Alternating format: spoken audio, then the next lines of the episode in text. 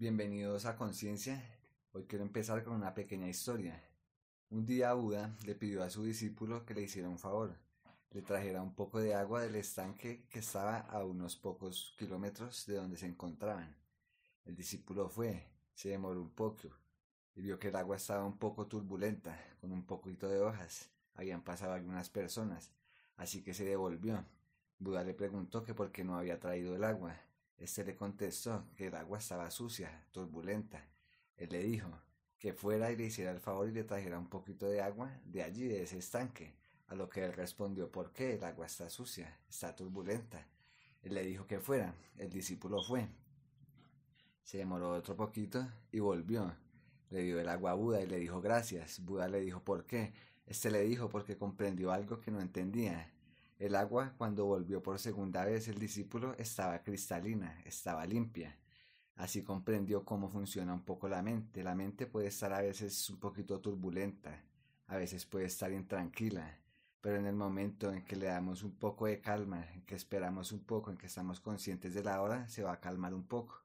Con esta pequeña historia damos inicio al segundo episodio de esta aventura a la que decidimos lanzarnos, que ha creado turbulencia en nuestras vidas, ya que es un formato que no estamos tan acostumbrados a trabajar.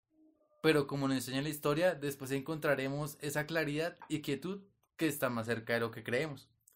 Antes de continuar, quiero agradecer a toda la audiencia de Spotify que nos acogió mejor de lo que esperaba, por lo cual también subimos nuestro podcast a YouTube para así poder darle voz a las personas que quieran dejar sus opiniones y puntos de vista ya que Spotify no cuenta con esta función. Recapitulando el episodio anterior, identificamos cómo podemos ver la ley del ritmo aplicada en cada uno de los planos de la existencia. Ya lo vimos en el físico y en el mental. ¿Cómo podemos ver estos grados también aplicados en el plano espiritual? Claro, Alejo, ya vimos cómo funciona en el plano mental, cómo funcionan los extremos. Ahora, cuando la persona empieza a ser espiritual, lo que llamamos espiritual, es cuando ya la persona comprende o tiene una ligera comprensión de lo que transciende a la mente. Por ejemplo, la mente nos da a experimentar la ley de polaridad con placer, pero así como experimentamos placer, también experimentamos dolor. Dolor. Así como experimentamos tristeza, también experimentamos felicidad.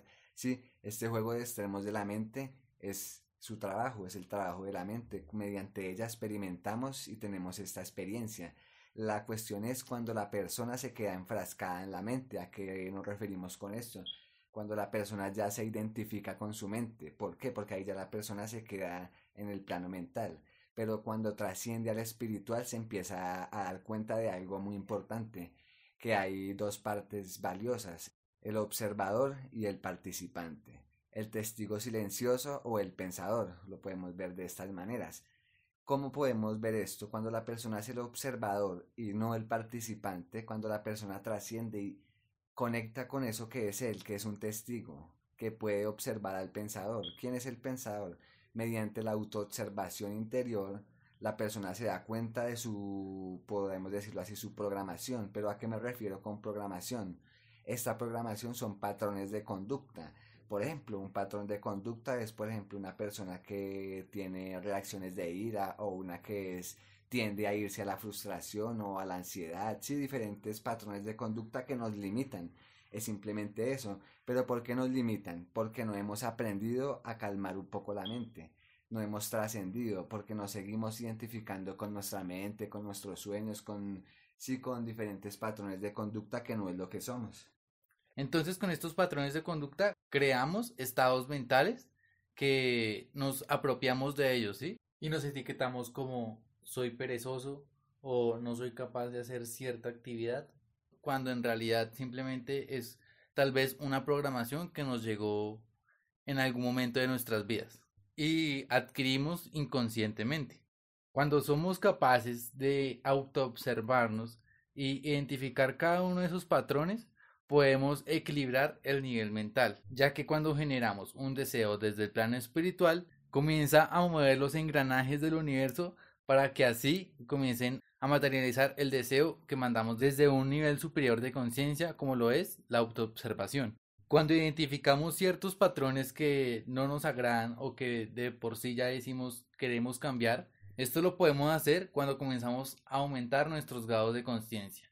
Entre más conscientes somos de nuestras acciones y de nuestros pensamientos y el por qué tenemos cada una de esas acciones y pensamientos, podemos empezar a atraer la realidad que queremos experimentar.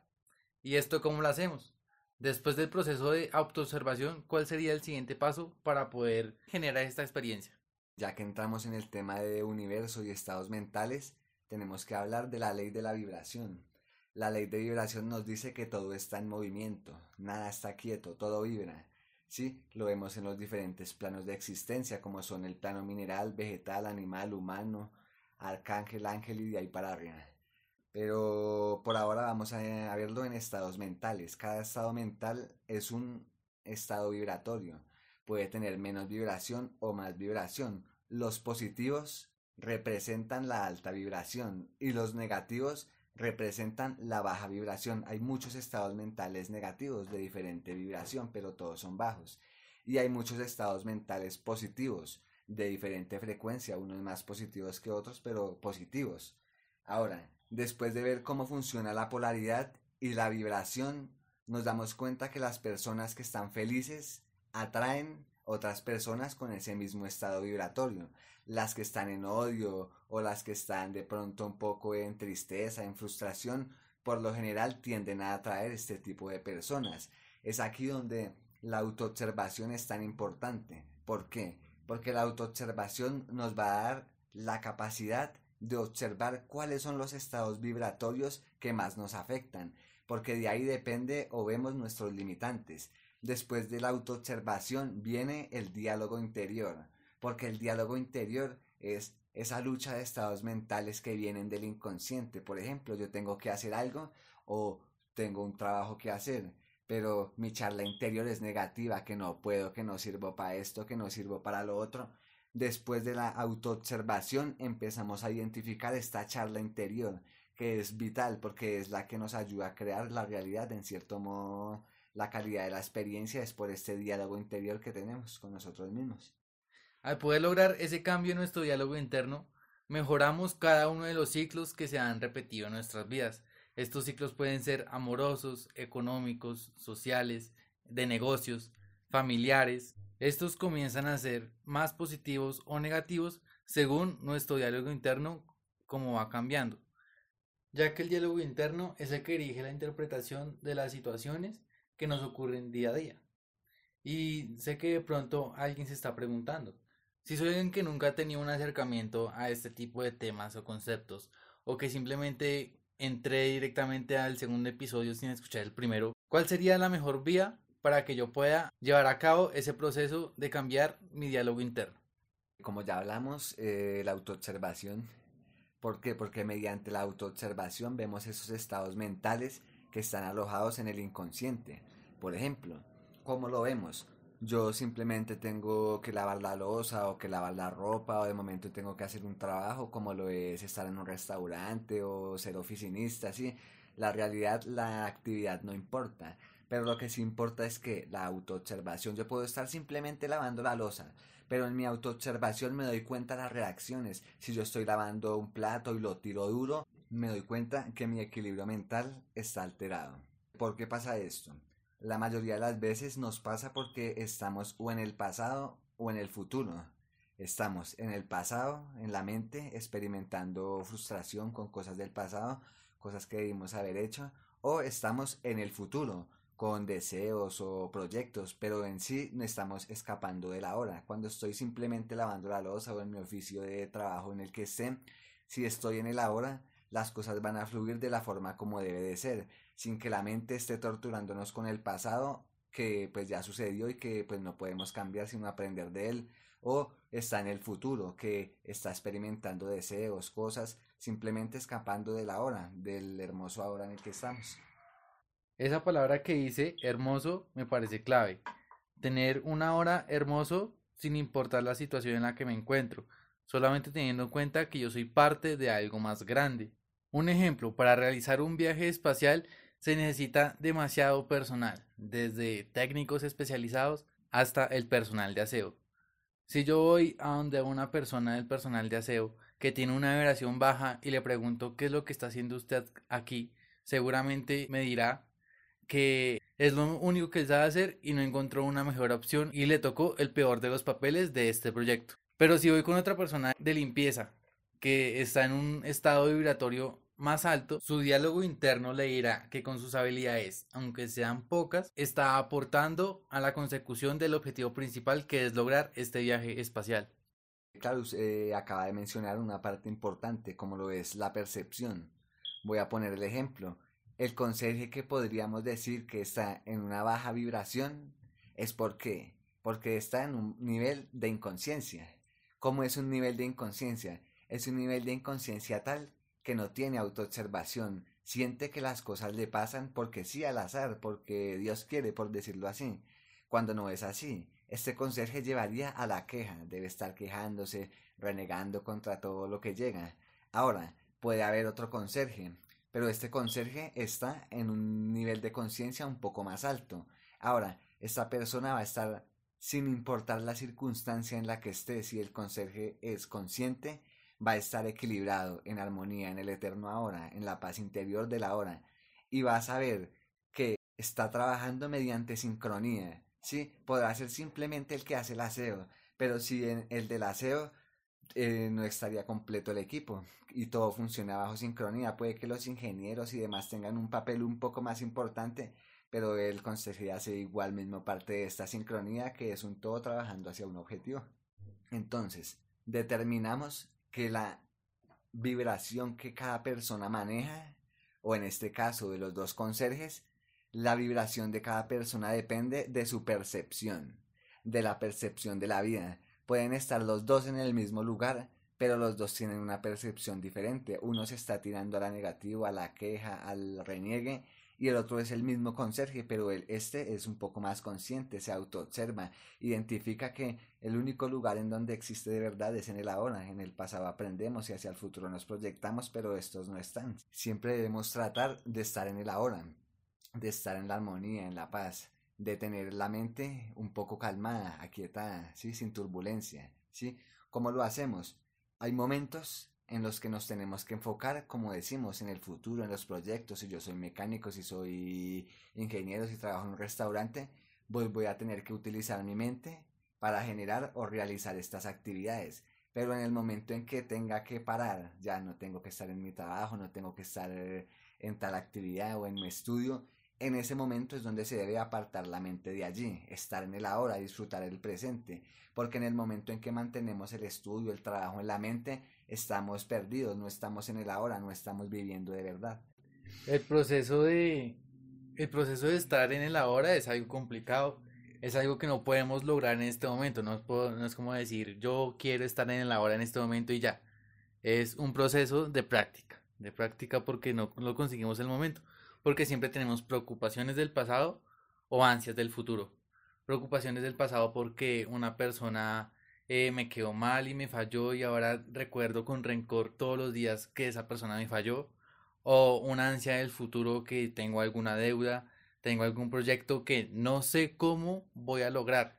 Y la mayoría de personas siempre está en esta lucha entre el pasado y el futuro. ¿Cómo podemos hacer que las personas entre la audiencia sean capaces de irse un poquito más en el ahora y logren dejar de lado estas presiones del día a día?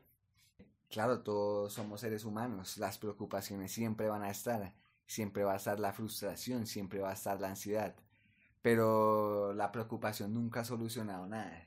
La persona podrá hurgar en el pasado todo lo que quiera, podrá visualizar mil y una soluciones, pero simplemente está torturándose, está simplemente metiéndose en más y más y más sufrimiento.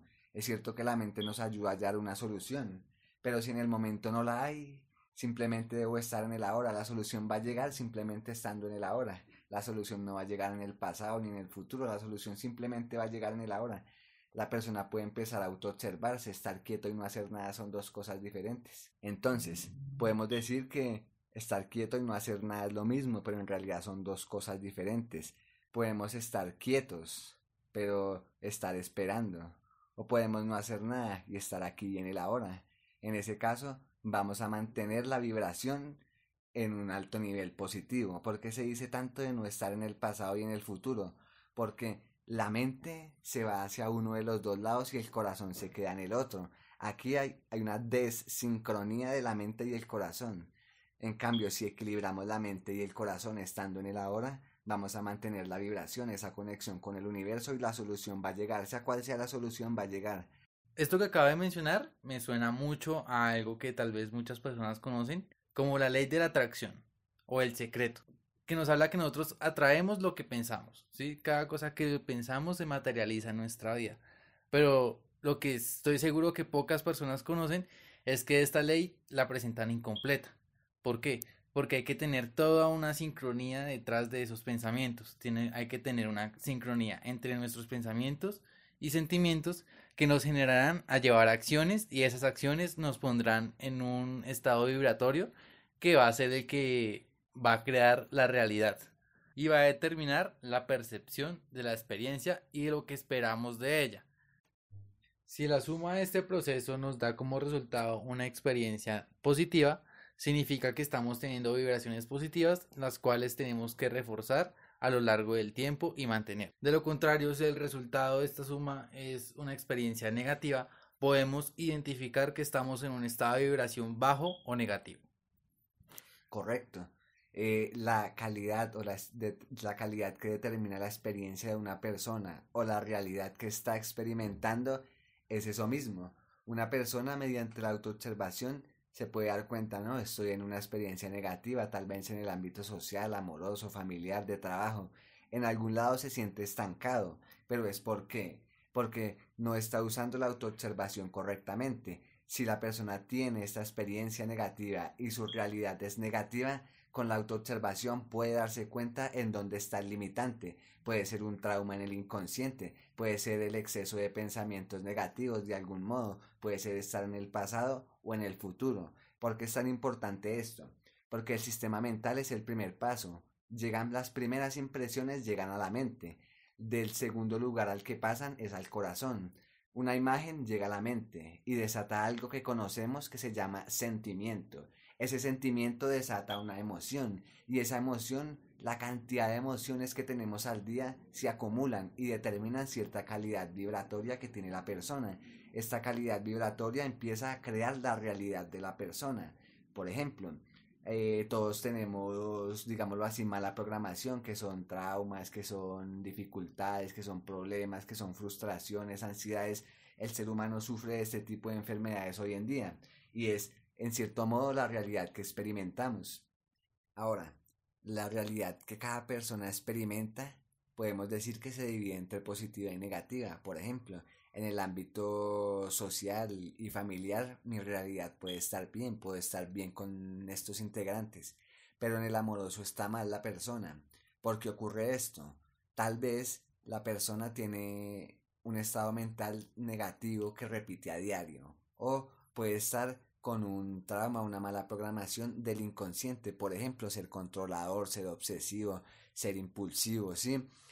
Tiene este limitante la persona, por eso en el ámbito amoroso no puede progresar hasta que se autoobserve, se dé cuenta si la persona tiene el de controlador, el de obsesivo, el de sí, cualquiera que tenga en su mente, en el inconsciente grabado, la persona va a poder quitar esta mala programación, darse cuenta que es lo que lo limita y no lo deja crear una mejor realidad en el ámbito amoroso. Ahora, después de que la persona se da cuenta y cambia, por decirlo así, o simplemente es consciente de que está identificado con, con este tipo de pensamiento, que soy el obsesivo, que soy el compulsivo, que soy el controlador, cuando la persona deja de identificarse con este patrón y logra, por decirlo así, con su voluntad y su deseo cambiarlo, o ya no seguirlo alimentando, la persona tiende a cambiar la realidad porque ya no está condicionado a que este patrón de compulsividad, de obsesividad, de controlador, de... Sí, el error que tenga en este ámbito amoroso que lo limita a poder tener la experiencia de una atraer una chica que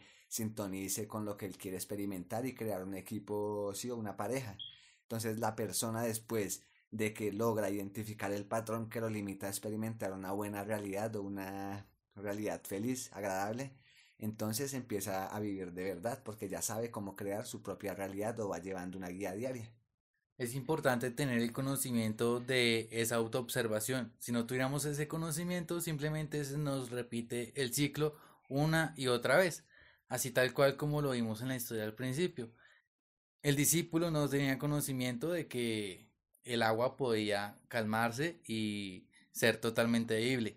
Si hubiera tenido ese conocimiento desde un principio, no hubiera tenido que ir y volver a... No hubiera tenido que repetir el viaje, porque simplemente hubiera traído el agua y ya sabía que esta agua iba a volver a su estado cristalino. Correcto. Asimismo nos enseña la vida. Por eso la vida nos trae tantas experiencias. Cuando no aprendemos de la experiencia estamos condenados a repetirla. Pero cuando aprendemos de la experiencia desarrollamos algo magnífico que es sabiduría. La sabiduría no es más que aprender a tomar decisiones y si la llevamos más a fondo es simplemente aprender a ser, a estar, a desarrollar el ser. Esto dicho en teoría suena muy fácil, pero ¿cómo podemos aplicarlo cuando las personas, porque la sociedad en general tiene que trabajar, ¿sí? Tiene que cumplir con ciertas obligaciones, cuidar a los hijos, trabajar y estudiar al mismo tiempo y existe la percepción en general que no tenemos tiempo, ¿sí? Que nuestro tiempo está totalmente reservado para nuestras actividades diarias. ¿Qué puedo hacer cuando tengo esa percepción de que no tengo tiempo y que no tengo y que no tengo esa capacidad de simplemente autoobservarme día a día? La capacidad de autoobservación eh, todo ser humano la tiene. El tiempo ya es una constante, es una variable. ¿Por qué? Porque mi tiempo es diferente a su tiempo, al tiempo de otra persona. Todos viven en su tiempo diferente, cada uno tiene su ritmo, cada uno va... Sí, cada uno tiene su, su labor que hacer aquí en este mundo, cada persona tiene una programación positiva como una negativa y cada quien sabe conscientemente o interiormente cuánto o qué trabajo interior lleva. La persona que trabaja, que estudia, todas las personas pueden hacer un trabajo, este trabajo, porque este trabajo se maneja interiormente no es nada que tenga a manejar exteriormente, pues la realidad exterior no es más que el reflejo de la realidad interior, cómo nos sentimos, cómo pensamos, cómo actuamos. La persona que quiere empezar o quiere aplicar o se aplicar un poco de lo que hablamos en estos temas, simplemente puede empezar con hacerlo interiormente, estando en su trabajo, estando cuidando a los niños, estando la persona puede autoobservarse, está la persona estando quieta sin hacer nada, puede autoobservarse y se dará cuenta de ese revuelto, ese ruido incesante que hay en la mente que no para. Pero el momento en que empiezan a cesar ya los pensamientos, a cesar un poco de la rutina diaria, a cesar un poco de todos estos estas historias que nos pasan por la mente, en el momento en que empiezan a cesar, cuando ponemos la atención en los pensamientos, conectamos con el ahora, con el ser, un pequeño ejercicio que nos puede ayudar con este objetivo de conectar con el ahora puede ser cuando identificamos que nuestra mente se va hacia el pasado o al futuro o simplemente surge una situación que nos hace sentir mal anímicamente, podemos traer nuestra atención en la respiración. El momento que traemos nuestra atención a la respiración es la manera más potente de volver a la hora, ya que nuestra respiración está en el presente, no puede estar en otro lado y es el que nos puede aterrizar de nuevo con la libertad de la hora y mantener la mente quieta para así evitar esos estados de sufrimiento que nos genera el no estar en el ahora. Exacto, la cuestión es lo siguiente, la mayoría de los seres humanos sufrimos por historias que simplemente pasan por la mente, simplemente son historias que no suceden, que nunca pasan. ¿Por qué? Porque la mente solo puede estar en el pasado o en el futuro, la mente no puede estar en el ahora. La mente no puede estar porque cuando la mente interfiere en el ahora, está creando una historia. Y si no está creando una historia, está percibiendo el ahora de forma totalmente diferente a lo que es. Por eso la autoobservación es importante, porque nos damos cuenta que estamos percibiendo de diferentes formas la vida cada diario. Si nos hacemos historias o películas en la cabeza y sufrimos por situaciones que creemos que van a pasar, pero que nunca pasan. En el momento en que identificamos que la mente intenta irse excesivamente al pasado, excesivamente al futuro, o que intenta irse al desespero, a la ansiedad, a la frustración, en ese momento enfocamos nuestra atención en la respiración. En el momento en que enfocamos la respiración, en que enfocamos nuestra atención en la respiración le quitamos poder a la mente descontrolada, esa mente que nos lleva y nos genera ese círculo de sufrimiento, pero que simplemente es sufrimiento mental. Y para terminar, los invito a que dejen de sufrir, a que dejen de causar ese, esa cadena de sufrimiento mental que generamos día tras día con preocupaciones y ansiedades y frustraciones que si bien están en el pasado ya no nos sirven, porque simplemente nos mantienen en una vibración baja. Los invito a todos a que conecten con el ahora, a que cada que se alejen, que la mente los aleje incesantemente por allá lejos, que la mente los lleve a historias, que los lleve a preocupaciones, a miedos, que conecten con la respiración. Es un ejercicio básico para conectar con el ahora. Poco a poco en los siguientes episodios iremos conociendo métodos más avanzados para lograr este objetivo de conectar con el ahora y conoceremos cómo otras personas de manera consciente o inconsciente han logrado sus objetivos y cómo estos se han ido desarrollando a lo largo del tiempo en base a la teoría que estamos compartiendo, ya que independientemente de que la persona tenga o no este conocimiento, no impide que la ley actúe sobre cada una de las acciones y pensamientos que realizamos diariamente en nuestra vida. No siendo más, te recuerdo que nos puedes seguir en Instagram como arroba conciencia podcast. No olvides seguirnos si estás en Spotify. O si estás en YouTube, suscríbete y deja un comentario para ir creando un debate cada vez más grande. Espero que tengan una excelente semana y recuerda, la vida es dura y compleja, pero puedes domarla y guiarla con un nivel mayor de conciencia.